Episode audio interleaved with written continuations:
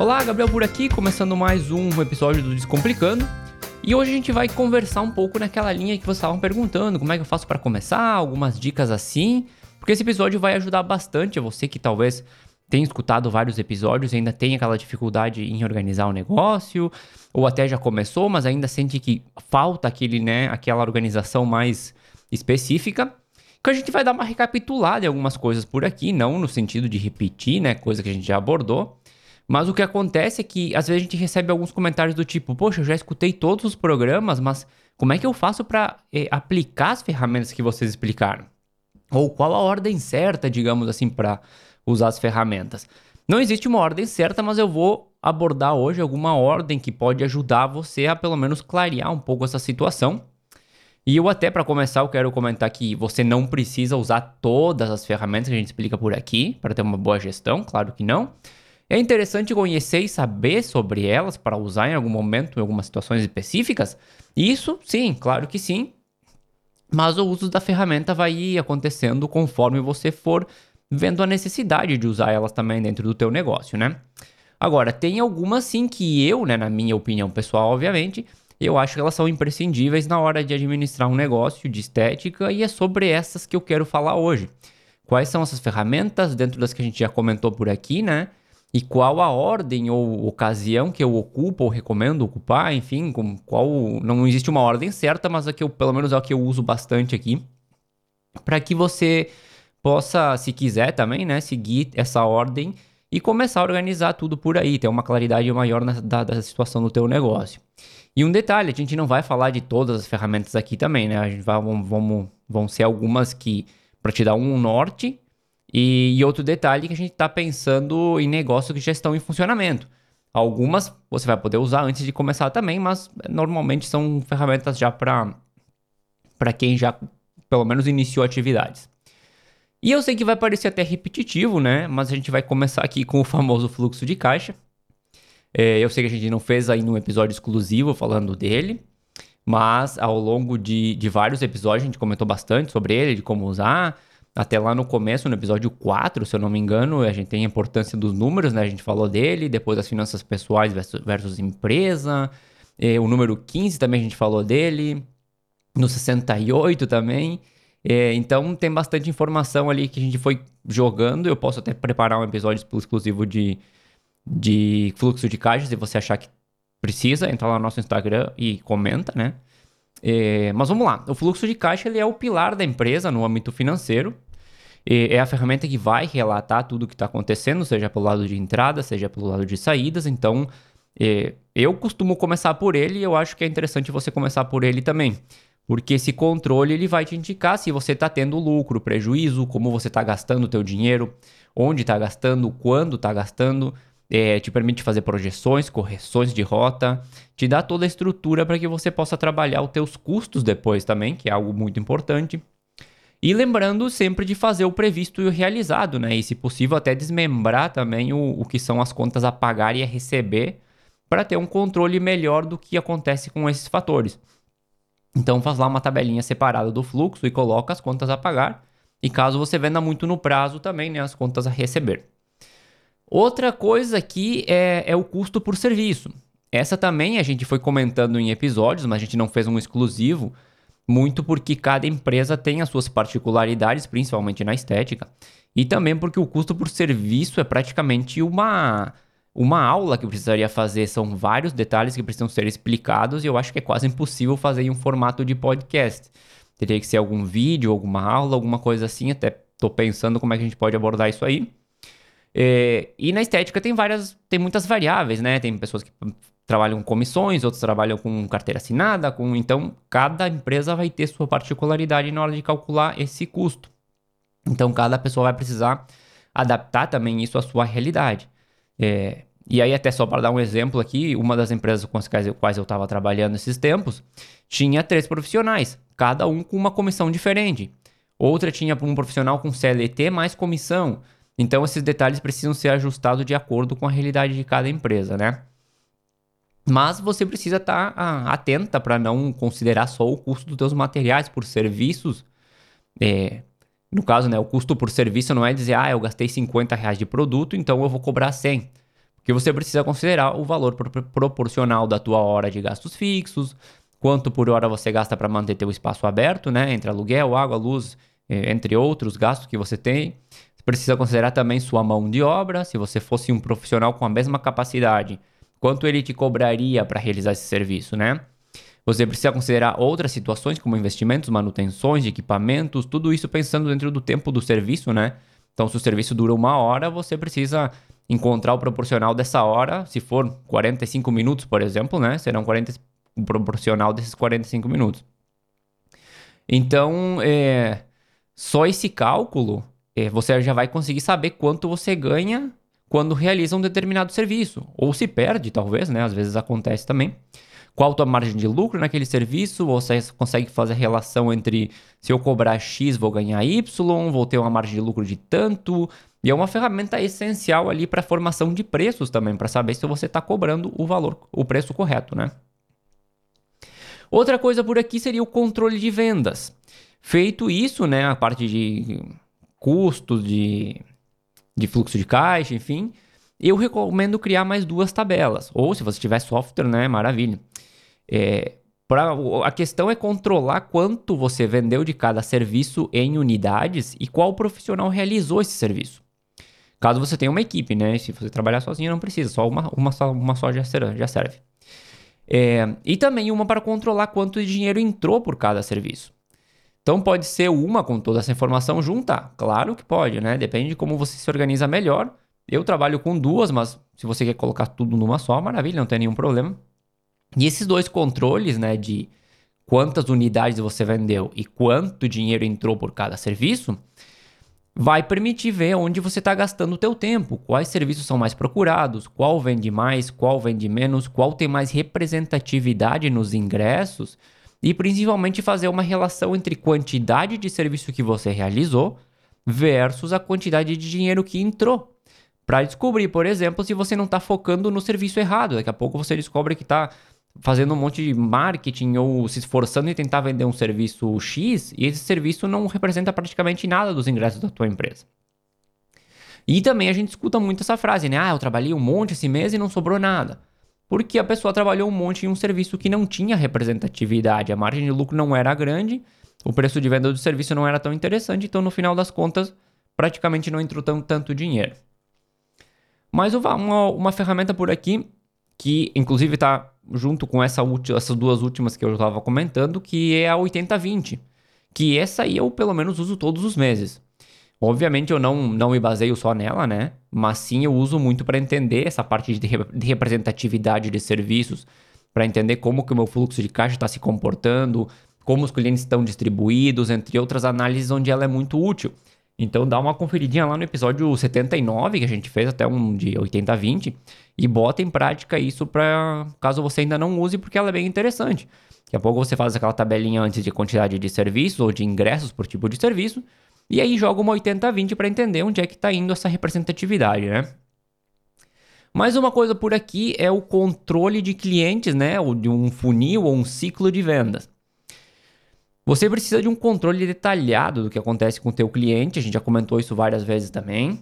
É, hoje, hoje, existem várias ferramentas com versões grátis que são ótimas para isso, onde você vai anotando tudo, o que, aconteceu, o que o cliente comprou, como ele se sentiu, quando foi o último contato, quais os interesses deles, enfim, qualquer informação que você tiver. Se você quer fazer isso no papel, na ficha, maravilha. O único problema que eu vejo nesse caso é na hora de filtrar essas pessoas, né? Porque você vai demorar um tempão para revisar ficha por ficha. Então, se você quiser daqui a pouco pegar, ah, eu quero saber todas as pessoas que fizeram limpeza de pele no último mês, você vai ter que ficar lá revisando cada ficha, né? No caso do software, você faz um filtro ali, em segundos você tem a informação. Dentro disso, também entra a questão do funil, né, do ciclo de vendas em si, que é a ferramenta que vai fazer com que você tenha clientes constantemente, onde você vai é, trabalhar o contato com aquele cliente, né, e ir avançando ele entre etapas até fechar as vendas. Então, eu acredito que seja uma ferramenta fundamental, mesmo sabendo que a maioria não usa, porque sem vendas um negócio não sobrevive. E sair no desespero também correndo atrás de gente todos os meses não é algo muito legal e também não passa uma imagem boa do teu negócio, né? Então, um sistema bem implementado faz com que você tenha um fluxo constante de clientes, né? Faz com que você tenha controle sobre, sobre isso, faz com que você saiba o que, que precisa ser feito com cada cliente para poder fechar mais vendas. Então, até lembrando que dentro do funil, do ciclo de vendas, existe uma etapa que se chama prospecção, onde você pode adicionar ferramentas de marketing para de marketing para poder alimentar essa ferramenta. Então, ali você pode colocar as ações nas redes sociais, outras atividades que você tenha para chamar a atenção do teu público, né? E sem esquecer do e-mail marketing, que a gente já comentou por aqui também, a gente fez um programa exclusivo lá no número 51.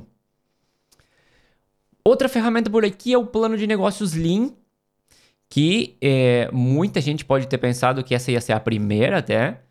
E claro, se o teu negócio não tivesse, não estivesse estabelecido, você está pensando em começar ainda, eu acho que sim, pode ter, pode ter sido, poderia ter sido a primeira ou pode ser a primeira se você ainda não começou. Mas é, vamos lembrar, né, que eu meio que comentei ali no começo que a gente está falando de negócios que já estão com alguma operação. Então, nesse caso, o Lean também vai ser importante aqui, para que você possa analisar constantemente o mercado onde você está e estabelecer estratégias em base a essa análise. Também é algo que a maioria não faz, infelizmente, é, nessa questão de sentar, parar e analisar o que está acontecendo, né?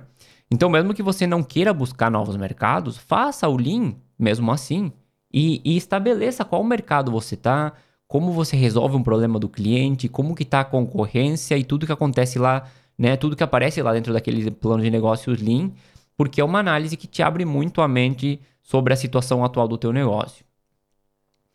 Outra coisa por aqui, matriz SWOT, que também é uma análise que pouquíssima gente faz.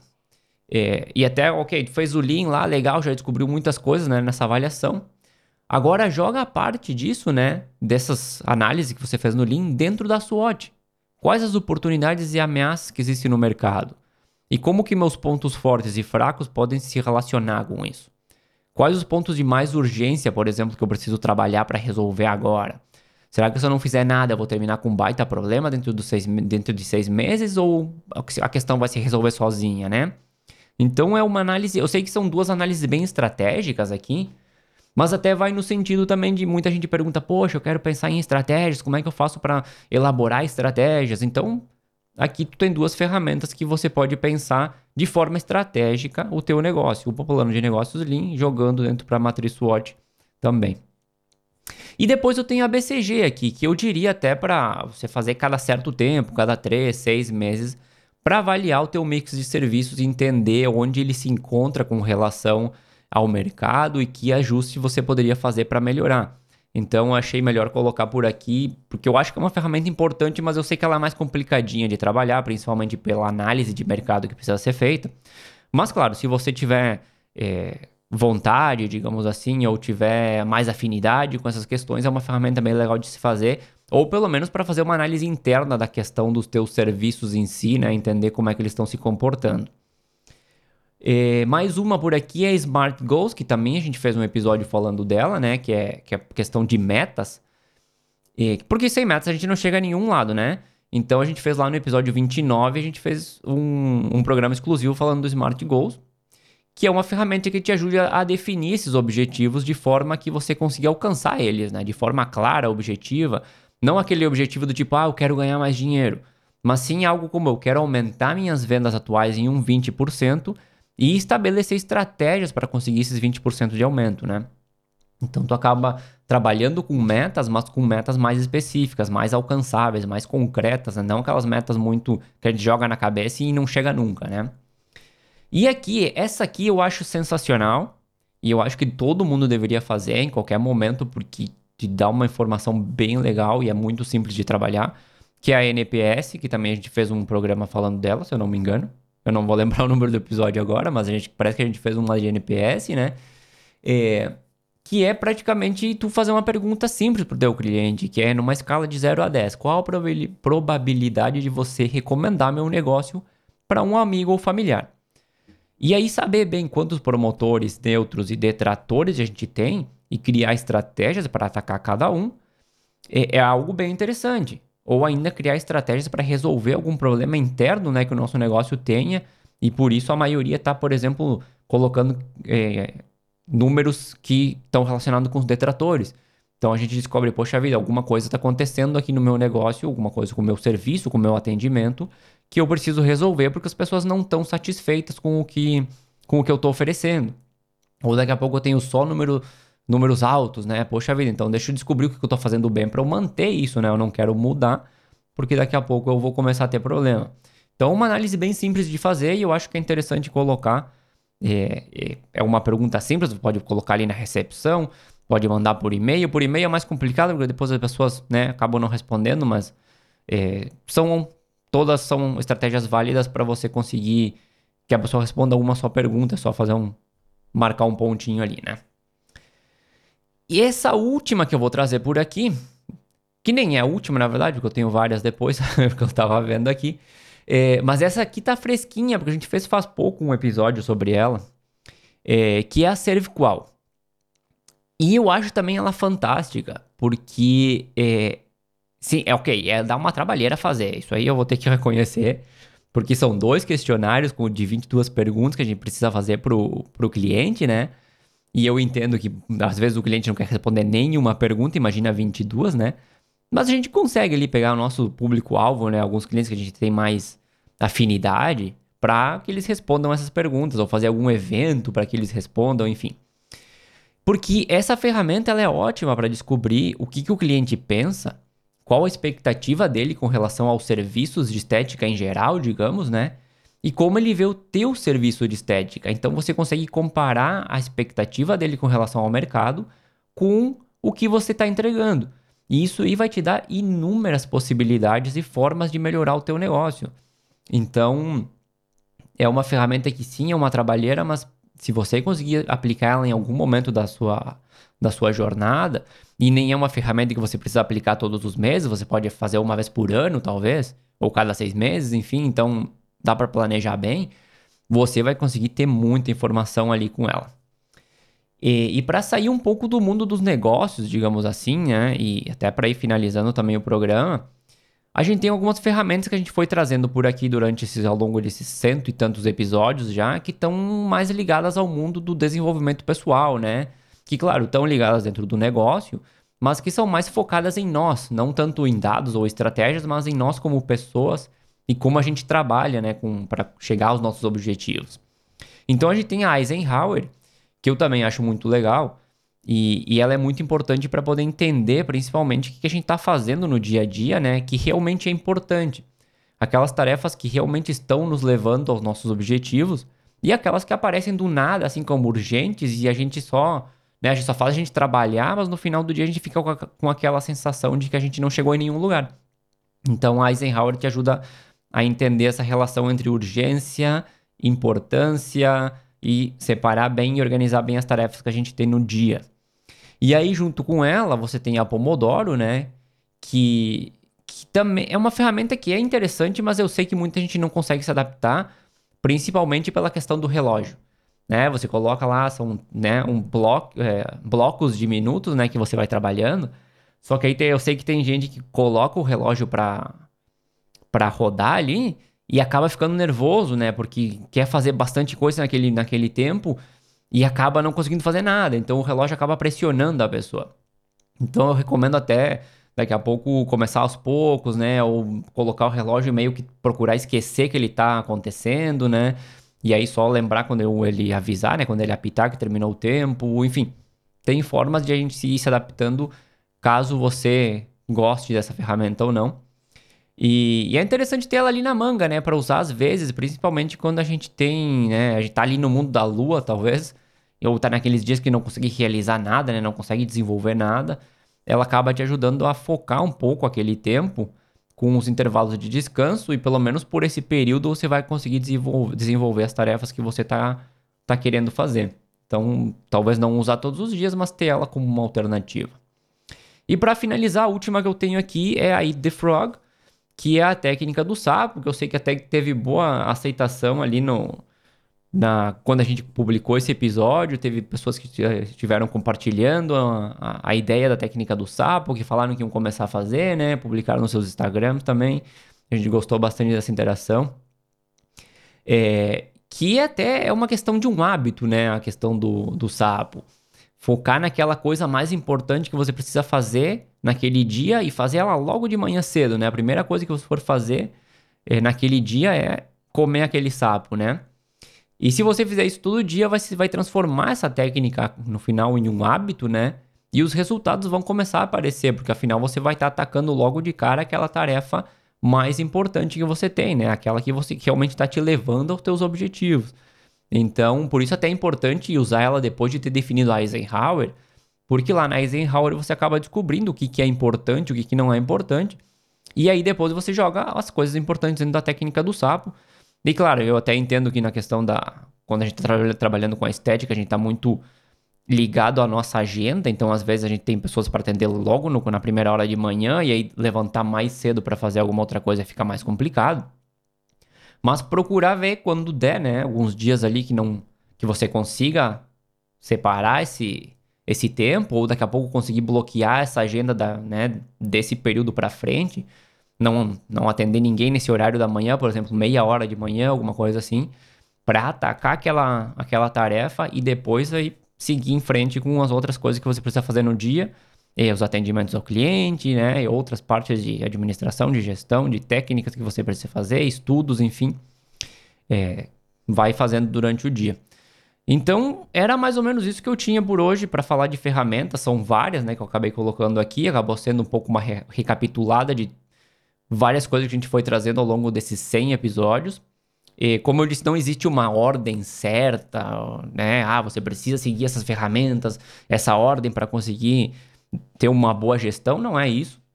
Você pode, inclusive, trabalhar com algumas das que eu comentei aqui, deixar outras de lado. O importante é você mais ou menos. A ideia desse episódio era mais ou menos dar uma claridade de, pelo menos, como a gente costuma organizar a situação. E aí você adapta essa ordem conforme você tem a necessidade também. Daqui a pouco você eh, tem alguma ferramenta ali no meio que você não, não vê a necessidade de usar agora, por exemplo, né? Ah, eu não, não quero fazer a matriz SWOT agora, vou deixar para fazer mais para frente. Maravilha, pula a matriz SWOT, né? Não, não tem problema.